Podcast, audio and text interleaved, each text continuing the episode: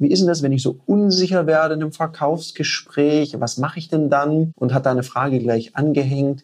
Ja, und wenn der Kunde mich was fragt und ich kann nicht gleich eine Lösung anbieten, wie gehe ich denn damit um?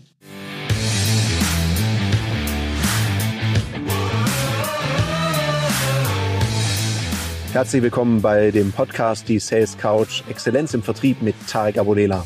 In diesem Podcast teile ich mit dir meine Learnings aus den letzten 20 Jahren Unternehmertum und knapp 30 Jahren Vertrieb. Sebem fragt, ja, wie ist denn das, wenn ich so unsicher werde in einem Verkaufsgespräch? Was mache ich denn dann? Und hat da eine Frage gleich angehängt. Ja, und wenn der Kunde mich was fragt und ich kann nicht gleich eine Lösung anbieten, wie gehe ich denn damit um? Sebem, wenn du unsicher wirst in einem Verkaufsgespräch und merkst es, dass du keine gerade Sätze mehr rauskriegst und irgendwie halt es läuft nicht rund, dann empfehle ich dir, sprich's mal an. Weil A, befreit dich das und B, der Kunde merkt ja sowieso, irgendwas stimmt gerade nicht. Auf einer spiegelneuronalen Ebene überträgst du es ja eh. Und bevor der Kunde sich denkt, irgendwie ist die komisch, sprichst doch an und sagst, boah, sie, ich weiß nicht, jetzt bin ich, jetzt bin ich gerade so ein bisschen nervös oder bin gerade ein bisschen, was weiß ich. Also durcheinander würde ich jetzt nicht sagen, weil dann denkt er, oh je, wenn die jetzt schon durcheinander ist, kann ich dann überhaupt einen Auftrag erfüllen. Aber sag doch, dass du da jetzt ein bisschen nervös bist. Unsicher kannst du auch weglassen. Sag, du bist ein bisschen nervös. Und dann wird der Kunde dir vielleicht auch helfen und sagen, ne, trinken Sie erstmal einen Kaffee oder nehmen Sie mal erstmal einen Schluck. Und du kannst es ja auch begründen. Vielleicht präsentierst du gerade und dann merkst du so, ui, die Stimme wackelt ein bisschen arg, die Knie zittern. Und Achtung, das, was du als Stimme wackeln empfindest und die Knie zittern, das sieht jemand vielleicht gar nicht. Wenn du merkst, es wird zu krass und du musst da raus aus diesem Strudel, dann kannst du sagen, boah, jetzt bin ich ganz schön aufgeregt, weil ich finde die Firma hier so spannend, ich würde so gern mit ihnen zusammenarbeiten. Ich glaube, ich gebe mir da gerade selber ganz schön Druck. Und dann ist es raus und manchmal befreit das total. Kommen wir zu deiner Unterfrage, die du gestellt hast, weil die ist nicht minder wichtig. Wenn der Kunde dich was fragt, was du zunächst abklären magst, dann sag das auch.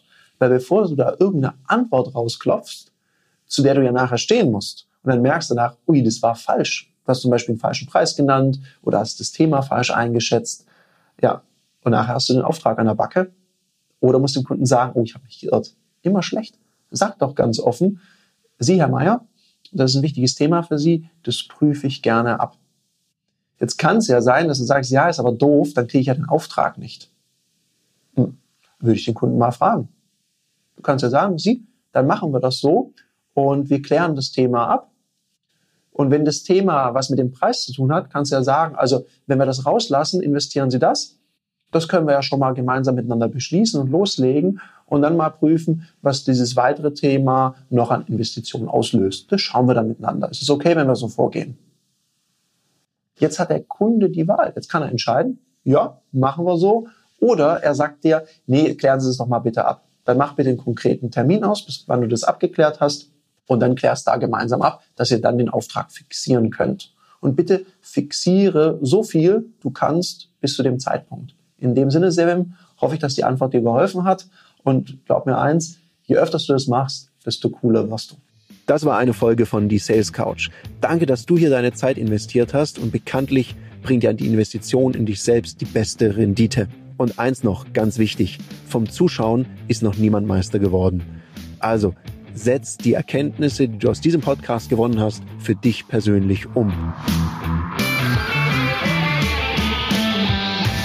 Wenn dir der Podcast gefallen hat, dann lass mir eine 5-Sterne-Bewertung da, hinterlass einen Kommentar und vor allem abonniert diesen Kanal, damit du in Zukunft keine Folge mehr verpasst. Und wenn du jetzt das Gefühl haben solltest, dass du jemanden kennst, der diesen Content auch unbedingt erfahren sollte, dann teil den mit ihm, weil Sharing is Caring und in diesem Sinne viel Erfolg beim Umsetzen.